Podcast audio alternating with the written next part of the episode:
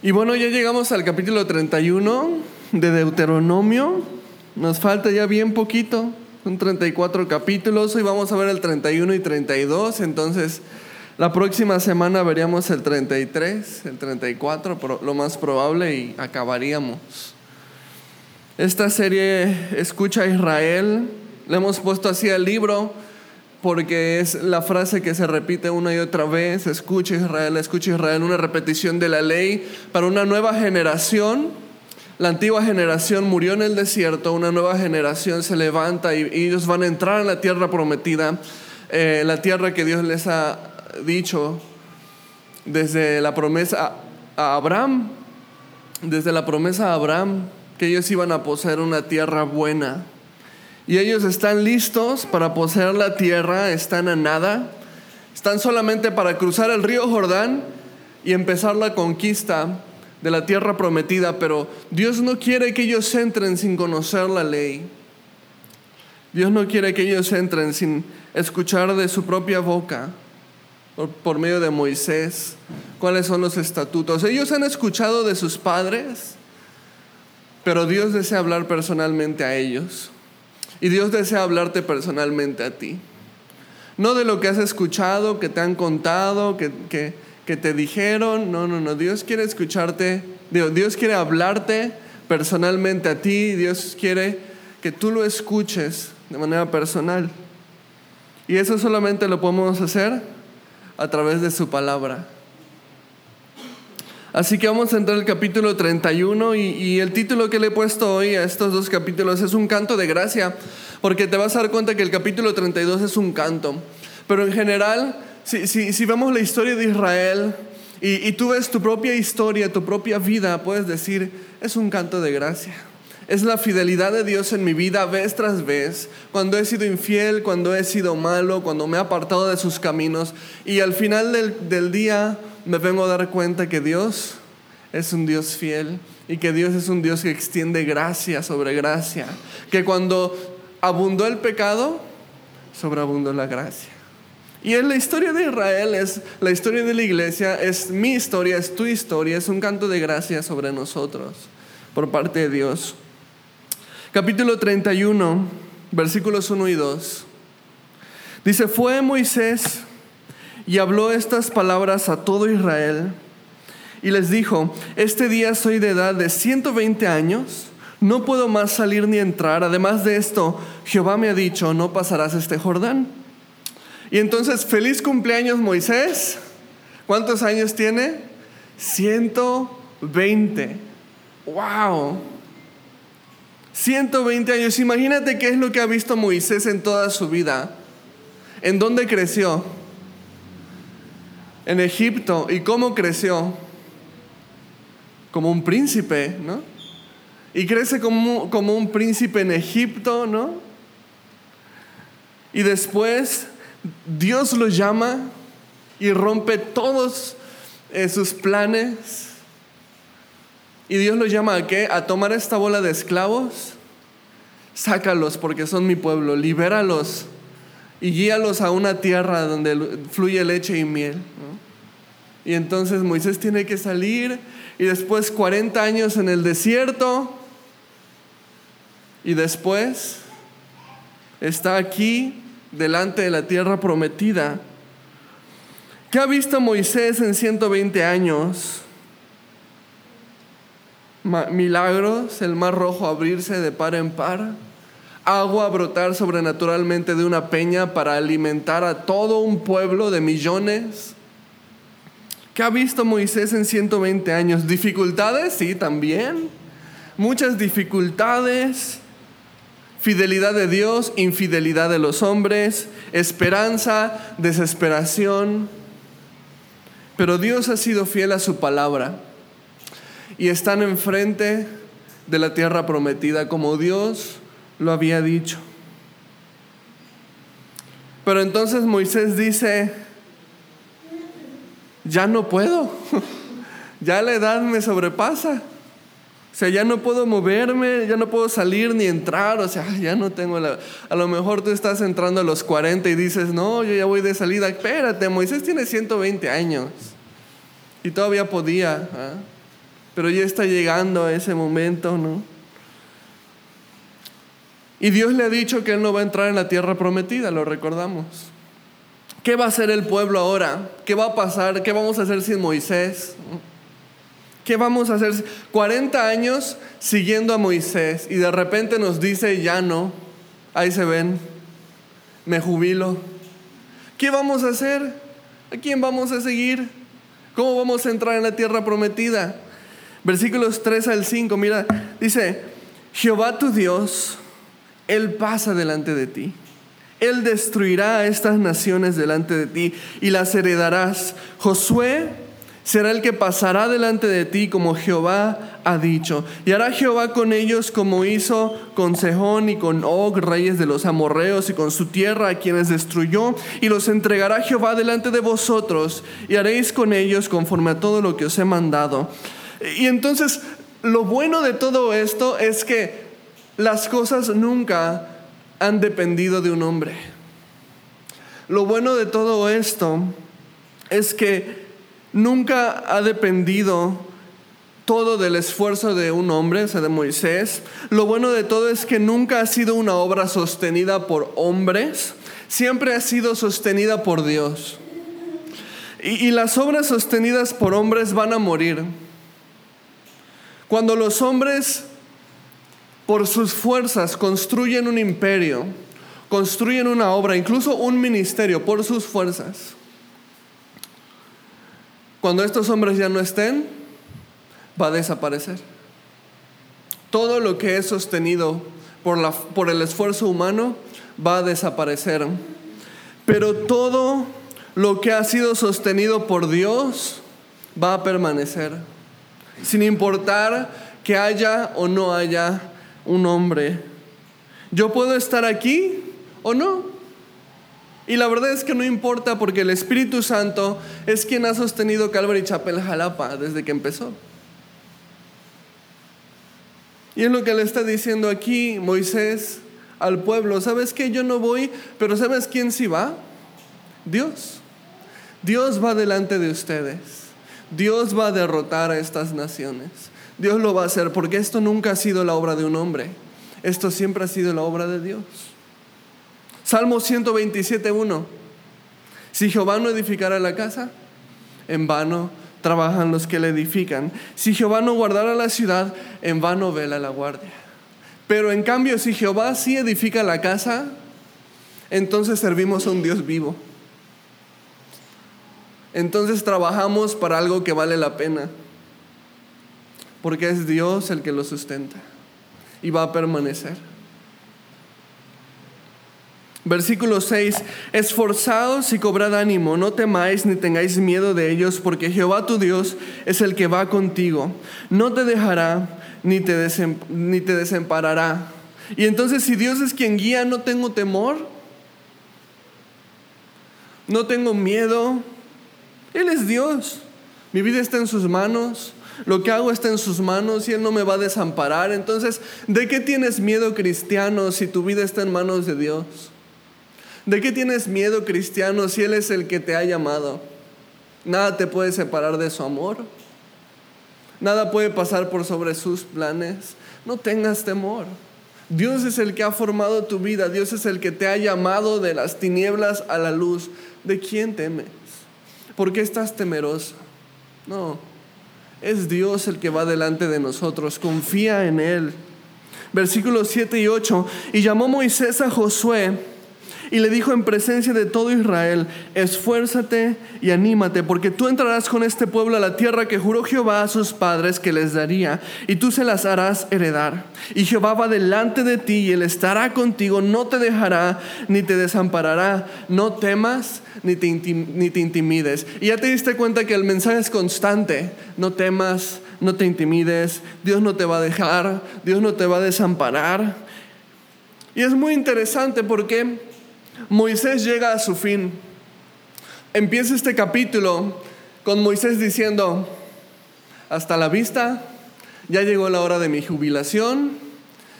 En unos, digo, vamos a ver un poquito más adelante, no en estos capítulos, pero en los que siguen, que Moisés ya va a morir.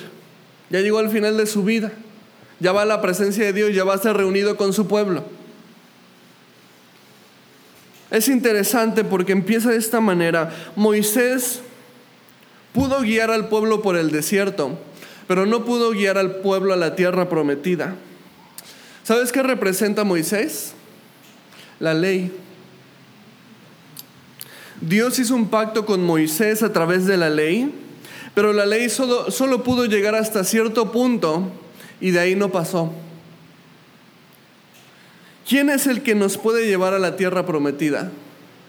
Dice aquí Moisés, le dice al pueblo, Josué va a entrar por ustedes. En hebreo, Yeshua. En griego, Jesús. En español, Jesús. Y cuando entramos en el libro de Josué, nos vamos a dar cuenta que Josué de muchas maneras representa a Jesús. Pero aquí empieza esto. Moisés, la ley no pudo llevarlos a la tierra prometida, pero Josué, Jesús, sí puede. Es Jesús el que nos puede dar la entrada a la tierra prometida. No son las obras de la ley, dice la Biblia, no por obras para que nadie se gloríe. O sea, nadie va a llegar al cielo y va a decir, uy, yo me gané por mis obras el cielo. Claro que no, es por medio de la fe, porque tú y yo somos malos. Por eso vino Jesús a morir por nosotros.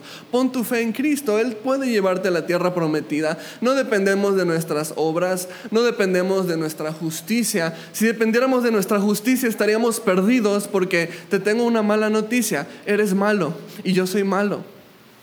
¿Qué esperanza podríamos tener? Pero el Hijo de Dios vino al mundo y Él fue bueno.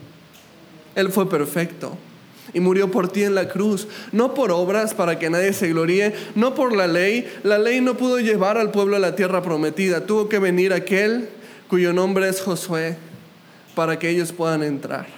Y tú y yo por medio de Jesús podemos entrar. Versículos 9 al 13, y escribió Moisés esta ley y la dio a los sacerdotes, hijos de Leví, que llevaban el arca del pacto de Jehová, y a todos los ancianos de Israel. Y les mandó Moisés diciendo, al fin de cada siete años, en el año de la remisión, en la fiesta de los tabernáculos, cuando viniera todo Israel a presentarse delante de Jehová tu Dios, en el lugar que él escogiere, leerás esta ley delante de todo Israel a oídos de ellos harás congregar al pueblo, varones y mujeres y niños, y tus extranjeros que estuvieren en tus ciudades, para que oigan y aprendan, y teman a Jehová vuestro Dios, y cuiden de cumplir todas las palabras de esta ley. Y los hijos de ellos que no supieron, oigan y aprendan a temer a Jehová vuestro Dios todos los días que viviereis sobre la tierra a donde vais, pasando el Jordán para tomar posesión de ella. Y entonces aquí Dios le, pide a Moisés que, que haga un decreto entre el pueblo, porque ellos acaban de escuchar la ley. Tú y yo acabamos de, mira, vamos en el capítulo 31, ¿no? Pero todo lo que pasamos antes del capítulo 31, ¿qué fue? La ley. Y entonces este, este, esta nueva generación escucha la ley, pero Dios sabe que se le va a olvidar. A veces a ti, a ti y a mí se nos olvida también la ley de Dios. Y entonces les dice, cada siete años van a volver a repasar toda la ley. ¿Para qué? Para que no haya una sola generación que se le olvide la ley, para que no se les olvide mi palabra. Y cada siete años, en la fiesta que es llamada de los tabernáculos, ahorita te voy a explicar qué es la fiesta de los tabernáculos, ellos iban a repasar la ley para que no fuera olvidada. Es curioso porque la fiesta de los tabernáculos, ellos todavía no la habían celebrado ni siquiera una vez.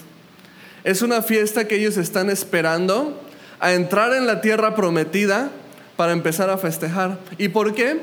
Porque es una fiesta de celebración de que Dios fue fiel a través de 40 años en el desierto.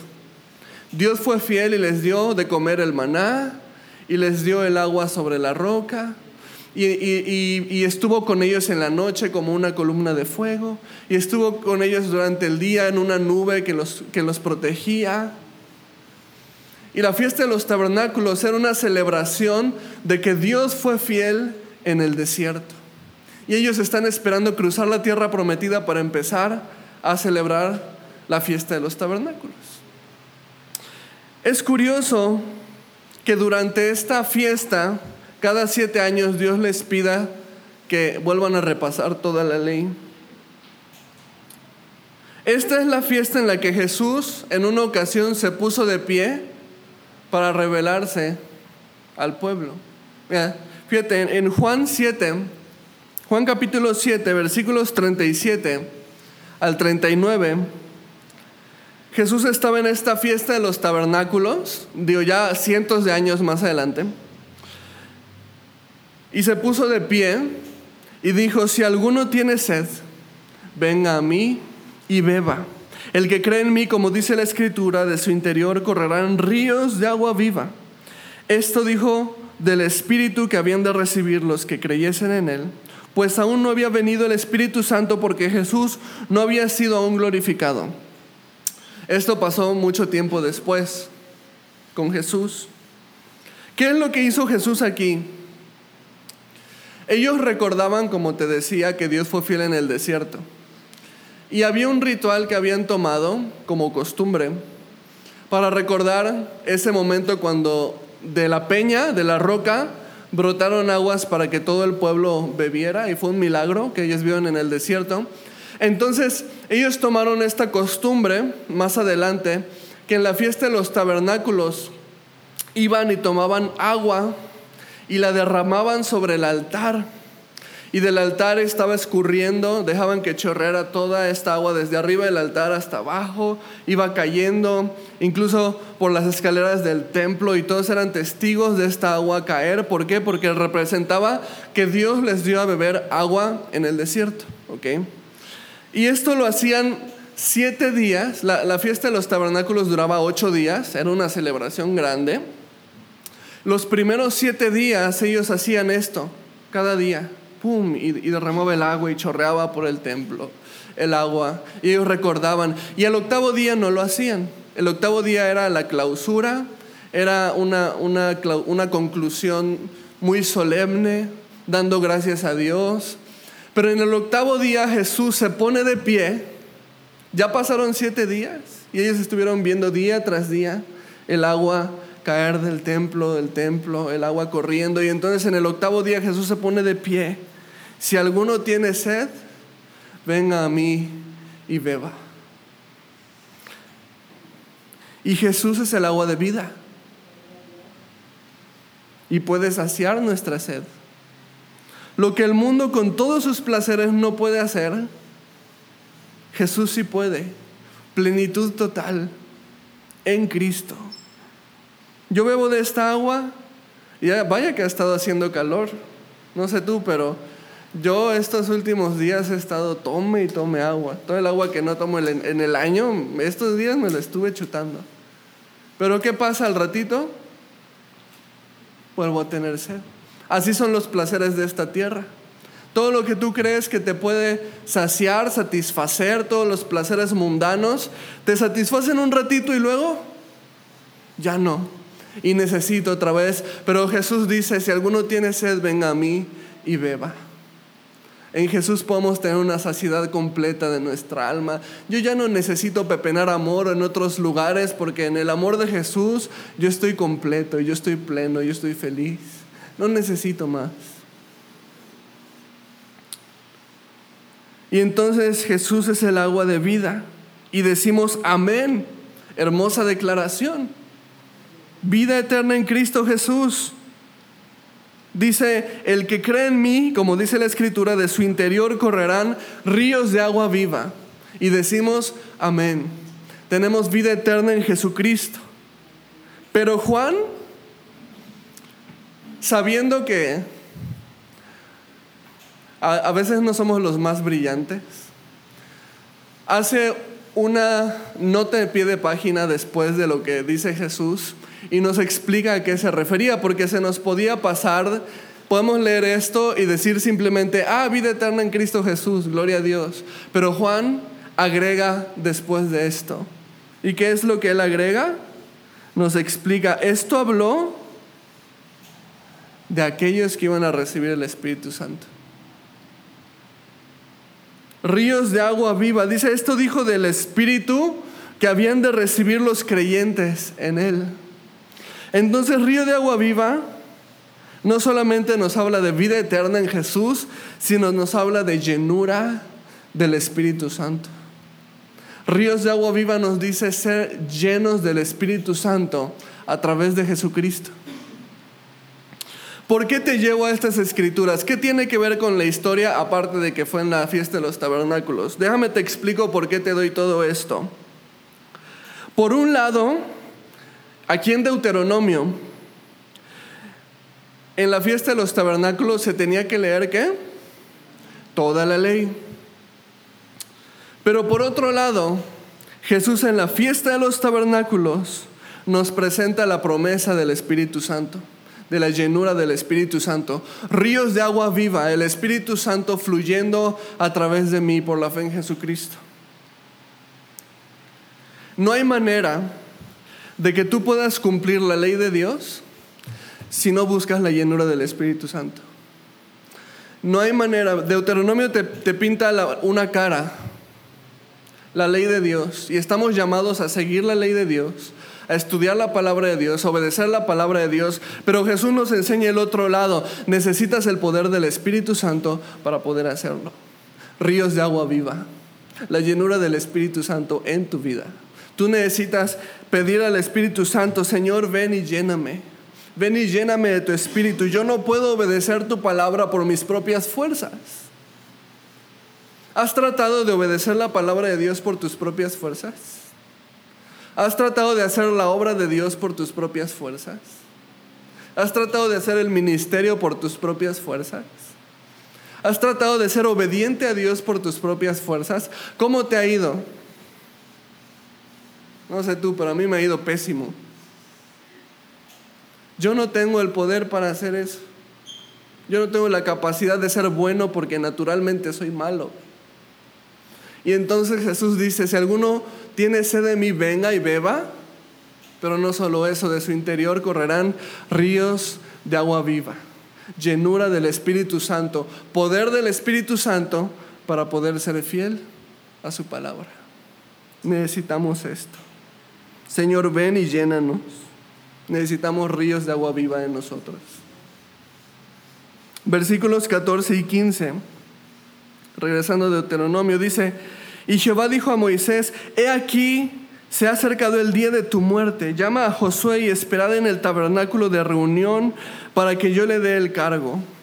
Fueron pues Moisés y Josué y esperaron en el tabernáculo de reunión y se apareció Jehová en el tabernáculo en la columna de nube y la columna de nube se puso sobre la puerta del tabernáculo.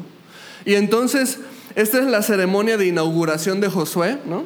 Vamos a pasar la batuta, antes era Moisés, ahora Josué va a guiar al pueblo. Y entonces esta ceremonia de, inauguración, de bienvenida a Josué como nuevo líder, entonces van al tabernáculo y dice que la presencia de Dios viene como una nube y separa la puerta del tabernáculo. Y lo que está haciendo Dios con esto es decir, yo apruebo a Josué. Josué es un hombre que yo apruebo para que guíe a mi pueblo. Por eso la presencia de Dios se manifiesta. Una señal de aprobación hacia Josué. Y te digo que a veces Josué representa a Jesús, forma muchos cuadros que nos hablan de, de lo que pasa después con Jesús. Y te acuerdas cuando Jesús fue bautizado hubo una señal de aprobación por parte del Padre. ¿Cuál fue? El Espíritu Santo desciende como paloma, en forma de paloma, sobre Jesús. ¿Y qué es lo que dice el Padre? Este es mi Hijo amado, en Él tengo complacencia. ¿Qué estaba haciendo el Padre en el bautismo de Jesús? Estaba diciendo, yo apruebo a Jesús delante de todos. Él en verdad es mi Hijo, Él en verdad es el Salvador vemos esta similitud. Josué en el tabernáculo se manifiesta la presencia de Jesús. Jesús en su bautismo se manifiesta el Espíritu Santo. Ahora, ¿sabes? Y dicho sea de paso, ¿sabes cuál es la garantía de que tú y yo somos aceptados delante de Dios? Exactamente lo mismo, la presencia de Dios. ¿Cómo sé que yo el día que me muera voy a llegar al cielo y voy a ser aceptado por Dios, por su presencia. por su Espíritu Santo. Primera de Juan 4:13 dice, en esto conocemos que permanecemos en Él. O dicho de otra manera, que le pertenecemos a Él o que somos aceptados por Él. Y Él en nosotros, en que nos ha dado su Espíritu, hermosa promesa de que el Espíritu Santo vive dentro de cada creyente, como un sello de que le pertenecemos a Dios. Pero entonces Dios manifiesta su presencia en el tabernáculo de una manera probatoria hacia Josué. Versículo 16. Y Jehová dijo a Moisés, He aquí tú vas a dormir con tus padres y este pueblo se levantará y fornicará tras los dioses ajenos de la tierra donde va para estar en medio de ella y me dejará e invalidará mi pacto que he concertado con él. Qué alentador para Josué, ¿no? Mira, vas a guiar a este pueblo, pero adivina qué, van a ser infieles. Buena suerte. Ahí vas. Moles. Fíjate, versículo 19, si pasamos al versículo 19. Ahora pues escribíos este cántico y enséñalo a los hijos de Israel, ponlo en boca de ellos para que este cántico me sea por testigo contra los hijos de Israel. Ahorita vamos a hablar qué es este cántico, pero entonces Qué increíble, qué increíble. Por un lado, pobre Josué, que le están dando la bienvenida y ya le están diciendo, este pueblo te va a ocasionar problemas. O sea, no la vas a tener fácil, pero ahí vas, ¿no? Pero qué increíble, piensa en esto. Dios ya sabe que el pueblo va a fallar y aún así los está metiendo en la tierra prometida. O sea, si yo supiera, si yo fuera Dios, qué bueno que no soy yo Dios porque ya hubiera consumido toda la humanidad, pero, pero si yo supiera que estos me van a fallar terriblemente y que se van a desviar terriblemente, yo no les doy nada. Yo no les doy nada. No se lo merecen. Pero qué fiel es Dios. ¿Y sabes qué? ¿Tú crees que tus errores sorprenden a Dios?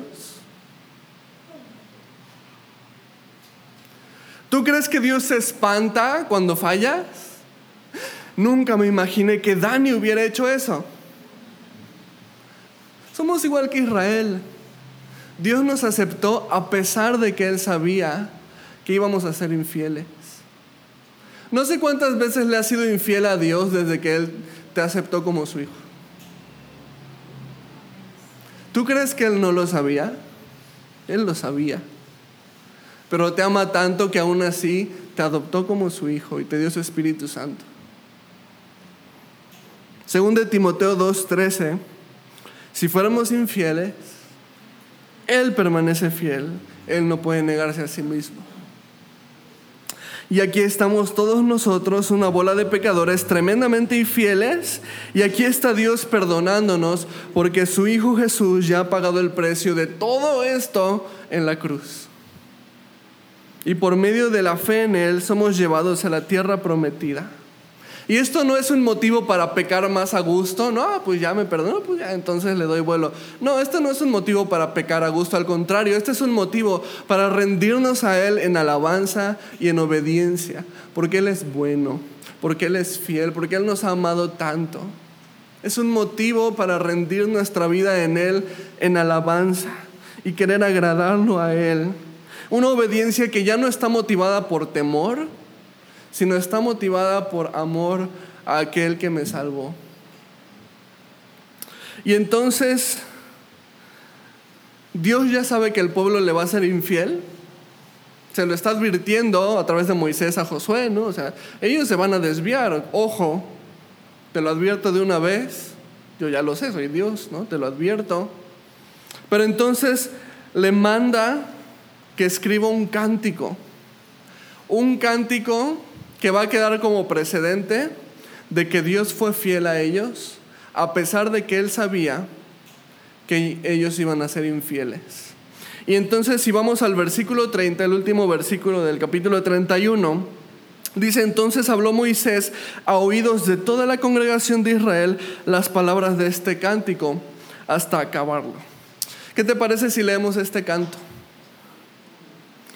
Y quizás en tu Biblia, el capítulo 32 tenga el título de Cántico de Moisés, pero en realidad es un cántico de Dios, que Dios le pide a Moisés que escriba, como una evidencia de que Él ha sido fiel y ellos han sido infieles. Y entonces, presta atención mientras que leemos este cántico en el capítulo 32. Si tienes a la mano un lápiz o un marcador, te motivo a que prestes atención a las palabras que son más repetidas y que las vayas subrayando y que vayas tomando nota de, lo más relevante. Vamos a ir del versículo 1 al 43 en este cántico. Y fíjate cómo empieza.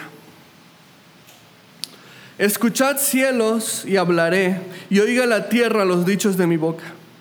Goteará como la lluvia mi enseñanza, destilará como el rocío mi razonamiento como la llovizna sobre la grana, como las gotas sobre la hierba. Porque el nombre de Jehová proclamaré, engrandecer a nuestro Dios.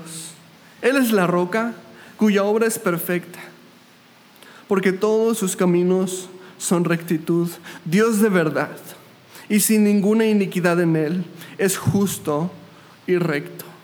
La corrupción no es suya, de sus hijos es la mancha, generación torcida y perversa. ¿Así pagáis a Jehová, pueblo loco e ignorante? ¿No es Él tu Padre que te creó, Él te hizo y te estableció? Acuérdate de los antiguos, de los tiempos antiguos. Considera los años de muchas generaciones. Pregunta a tu Padre y Él te declarará. A tus ancianos y ellos te dirán. Cuando el Altísimo hizo heredar las naciones, cuando hizo dividir a los hijos de los hombres, estableció los límites de los pueblos, según el número de los hijos de Israel porque la porción de Jehová es su pueblo, Jacob la heredad que le tocó. Le halló en tierra de desierto y en yermo de horrible soledad. Le trajo alrededor, lo instruyó. Lo guardó como la niña de su ojo. Y la expresión la niña de su ojo se refiere a la pupila del ojo. La, la pupila del ojo también es llamada niña es por donde penetra la luz. Y entonces lo que dice aquí, Dios nos cuida como, como las propias pupilas de sus ojos, o sea, no quita su mirada de nosotros. Versículo 11, como el águila que excita su nidada, revolotea sobre los pollos, extiende sus alas, los toma, los lleva sobre sus plumas. Jehová solo le guió y con él no hubo Dios extraño. Lo hizo subir sobre las alturas de la tierra como los frutos del campo e hizo que chupase miel de la peña y aceite del duro pedernal. Mantequilla de vacas y leche de ovejas con grosura de corderos y carneros de bazán. También machos cabríos con lo mejor del trigo y de la sangre de la uva viste vino. Pero engordó Jerezún. Jerezún significa justo. O sea, el que era justo engordó, o sea, se envaneció, se llenó de soberbia, así pasó con su pueblo. Entonces, pero engordó Jerezún y tiró cosas, engordaste, te cubriste de grasa, entonces abandonó al Dios que lo hizo y menospreció la roca de su salvación. Le despertaron a celos con los dioses ajenos, lo provocaron a ira con abominaciones, sacrificaron a los demonios y no a Dios, a dioses que no habían conocido, a nuevos dioses venidos de cerca, que no habían temido vuestros padres. De la roca que te creó te olvidaste, te has olvidado de Dios tu creador. Y, y lo vio Jehová y se encendió en ira por el menosprecio de sus hijos y de sus hijas. Y dijo, esconderé de ellos mi rostro veré cuál será su fin, porque son una generación perversa, hijos infieles. Ellos me movieron a celos con, lo que no es Dios, me provocaron a ira con sus ídolos. Yo también los moveré a celos con un pueblo que no es pueblo. Le provocaré a ira con una, una nación insensata. ¿Y quién es este pueblo que no es pueblo? ¿Quién es esta nación insensata de la que habla aquí? Romanos 11:11 11 me dice que somos tú y yo.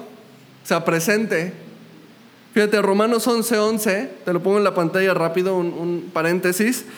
Dijo Pablo, digo pues, ¿han tropezado los de Israel para que cayesen? En ninguna manera. Pero por su transgresión vino la salvación a los gentiles para provocarles a celos. Y entonces la injusticia de Israel, ellos provocaron a celos a Dios con otros dioses, entonces Dios dijo, ah, tú me provocas a celos, yo también te voy a provocar a celos. Adivina que voy a salvar a todos estos, y aquí estamos tú y yo. Hemos sido salvados por la gracia de Dios. En medio de la infidelidad de Israel, Dios extendió gracia a los gentiles. Y aquí estamos, somos su iglesia. Sí, somos este pueblo insensato que dice aquí, la verdad lo somos, pero salvos por gracia y escogidos por el Espíritu Santo. Gracias a Dios. Versículo 22, retomamos el cántico, dice, porque fuego se ha encendido en mi ira y arderá hasta las, profundidades del Seol. Devorará la tierra y sus frutos y abrazará los fundamentos de los montes. Yo amontonaré males sobre ellos, emplearé en ellos mis saetas. Consumidos serán de hambre y devorados de fiebre ardiente y de, de peste amarga. Diente de fieras enviaré también sobre ellos, con veneno de serpientes de la tierra. Por fuera desolará la espada y dentro de las cámaras el espanto. Así al joven como a la doncella, al niño de pecho como al hombre cano. Yo había dicho que los esparciría lejos, que haría cesar de entre los hombres la memoria de ellos, de no haber temido la provocación del enemigo, no sea que se envanezcan sus adversarios, no sea que digan, nuestra mano poderosa ha hecho todo esto y no Jehová porque son nación privada de consejos y no hay en ellos entendimiento. Ojalá fueran sabios que comprendieran esto y se dieran cuenta del fin que les espera. ¿Cómo podría perseguir uno a mil y dos hacer huir a diez mil? Si su roca no los hubiese vendido y Jehová no los hubiera entregado. Porque la roca de ellos no es como nuestra roca. Aún nuestros enemigos son de ellos jueces. Porque de la vida de Sodoma es la vida de ellos y de los campos de Gomorra las uvas de ellos son uvas ponzoñosas, racimos muy amargos tienen. Veneno de serpientes es su vino y ponzoña cruel de áspides. ¿No tengo yo esto guardado conmigo, sellado en mis tesoros?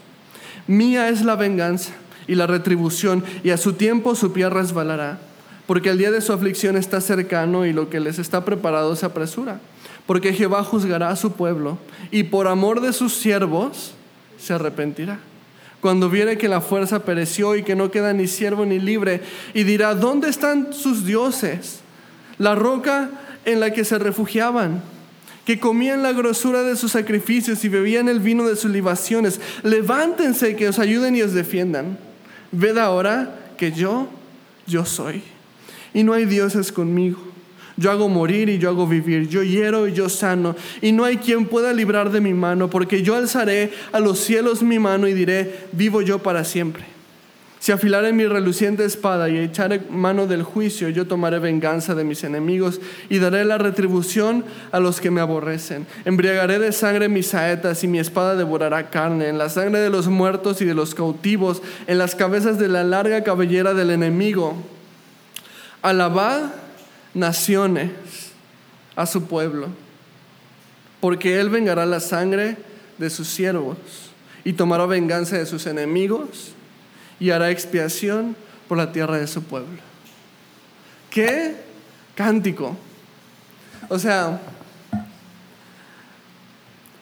empieza dando gloria a Dios y luego como el clímax es una serie de advertencias cuando el pueblo se... Porque acuérdate que Dios sabe lo que su pueblo va a hacer. Dios sabe que ellos van a ser infieles. Dios sabe que ellos se van a dar a dioses ajenos. Y Dios dice incluso por amor a sus siervos, por amor a su propio pueblo, les va a permitir vivir las consecuencias. ¿Sabes que Dios en su amor nos permite vivir consecuencias cuando nos alejamos de Él? Porque si no lo hiciéramos no regresaríamos a Él. Si yo me alejara de Dios y todo me fuera color de rosa, todo me fuera súper bien, nunca regresaría a Dios, pero Dios me ama demasiado como para dejar que mi alma se pierda y entonces me va a permitir vivir consecuencias cuando me alejo de Él y su fidelidad me va a traer de nuevo. Y fíjate, lo que en el clímax es, es una advertencia de consecuencias del pueblo que sabe ir en pos de ídolos, termina con una promesa de expiación. Dice la última línea, y hará expiación por la tierra de su pueblo. ¿Qué significa expiación? Perdón. pago por sus pecados. Es una promesa de Cristo. Es una promesa de Jesús. Jesús es la expiación, Jesús es el pago por los pecados. El pueblo hizo todo mal y Dios mandó a su Hijo para padecer por los pecados del pueblo, para sufrir en su lugar, para que ellos puedan tener un camino de regreso hacia Dios. O sea, termina con una, una hermosa promesa de salvación, de expiación, de pago por sus pecados, de perdón, de restauración. Pareciera por momentos que es un cántico de condenación, ¿no? Es híjole. Pero termina siendo un cántico de gracia. Termina siendo una declaración de la gracia de Dios. Yo te estoy metiendo en la tierra prometida, sé que me vas a ser infiel, pero al final yo te voy a salvar. Un cántico para que cuando todo esto pase y ellos se alejen de Él y ellos se vayan en pos de otros dioses, ellos entonces cada siete años van a tener que regresar a este cántico y se van a acordar que su Dios prometió perdonarles.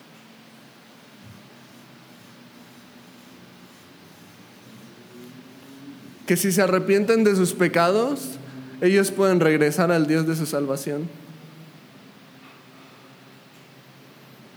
A lo mejor era un cántico que el mismo Moisés necesitaba escuchar, porque vemos a continuación, al final del capítulo, que él no va a poder entrar en la tierra prometida. ¿Por qué? Porque pecó. Una consecuencia del pecado es que él no iba a entrar en la tierra. Mira cómo terminan los versículos 48 al 52 de este capítulo. Y habló Jehová a Moisés aquel mismo día diciendo, sube a este monte de Abarim, el monte Nebo, situado en la tierra de Moab, que está frente a Jericó. Y mira la tierra de Canaán que yo doy por heredad a los hijos de Israel. Y muere en el monte al cual subes, y sé unido a tu pueblo así como murió Aarón tu hermano en el monte Oro y fue unido a su pueblo. Por cuanto, fíjate, ¿por qué? Por cuanto pecasteis contra mí en medio de los hijos de Israel, en las aguas de Meriba, de Cades, en el desierto de Sin, porque no me santificasteis en medio de los hijos de Israel. Verás, por tanto, delante de ti la tierra, mas no entrarás allá, a la tierra que doy a los hijos de Israel y entonces al final Dios ratifica la consecuencia de Moisés. Ese día en el que Dios no estaba enojado, pero Moisés sí, y entonces va con el pueblo y les dice, ¡hora bola de malagradecidos! ¿no?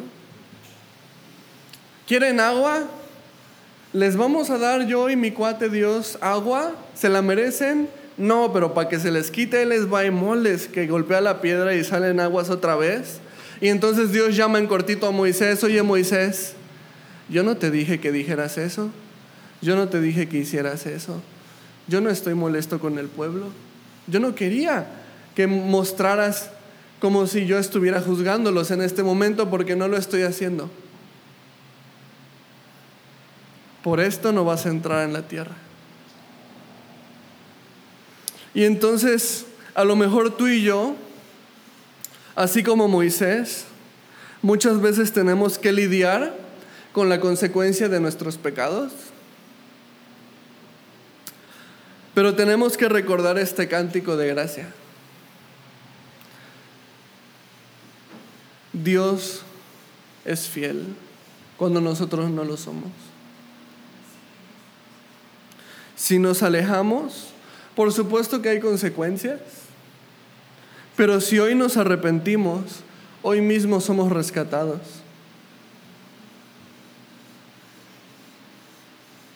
Hoy mismo somos restaurados. Y te pedí que subrayaras la palabra más repetida del cántico. ¿Alguien la encontró? Hay varias, pero hay una que sobresale que es la palabra roca. ¿La viste? ¿La subrayaste varias veces? Está muy repetida esa palabra. Dios se menciona a sí mismo como la roca. Pero más adelante los apóstoles se refieren a quién?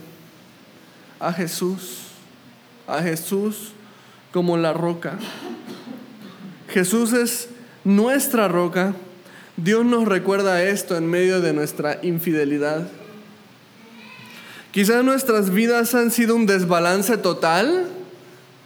Quizás nuestras vidas han estado así tambaleándose porque el hombre, eh, dice la palabra, el hombre de doble ánimo es inconstante en todos sus caminos y así ha sido mi vida inconstante porque no me he agarrado de Dios y he andado jugando a la iglesia, pero no he tomado en serio a Dios, entonces mi vida ha estado así, entonces Dios te recuerda, tienes la oportunidad de plantarte sobre la roca, que tu vida deje de estar así, que tu vida esté firme, si tú regresas hoy a la roca que es Cristo.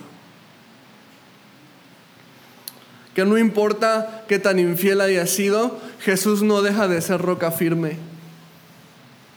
Y si tú regresas hoy a, Él, hoy tu vida empieza a ser fundamentada sobre la roca. Quizás nuestras vidas han sido un desbalance total, pero existe una roca firme en la que podemos confiar y esta roca no se mueve, no cambia, es la misma ayer, hoy y por los siglos. Jesús dicen los apóstoles, dice Pedro, la piedra que los edificadores rechazaron, pero que hoy ha venido a ser cabeza del ángulo. Ha venido a ser la base de la iglesia, de nuestra vida. Es Jesús. Y si venimos hoy a Jesús, podemos estar firmes y seguros en Él. Si confesamos nuestros pecados, Él es fiel y justo para perdonar nuestros pecados y limpiarnos de toda maldad. Y Jesús dijo, si escuchamos su palabra y la ponemos por obra, seremos hombres y mujeres sabios que han edificado su casa sobre la roca. Y cuando vengan lluvias y ríos y vientos golpeen contra esta casa, va a permanecer firme porque está fundamentada sobre la roca. Al final del día este cántico es una invitación. El que no está firme, que se afirme en Cristo. El que ha estado lejos, que se acerque a Cristo.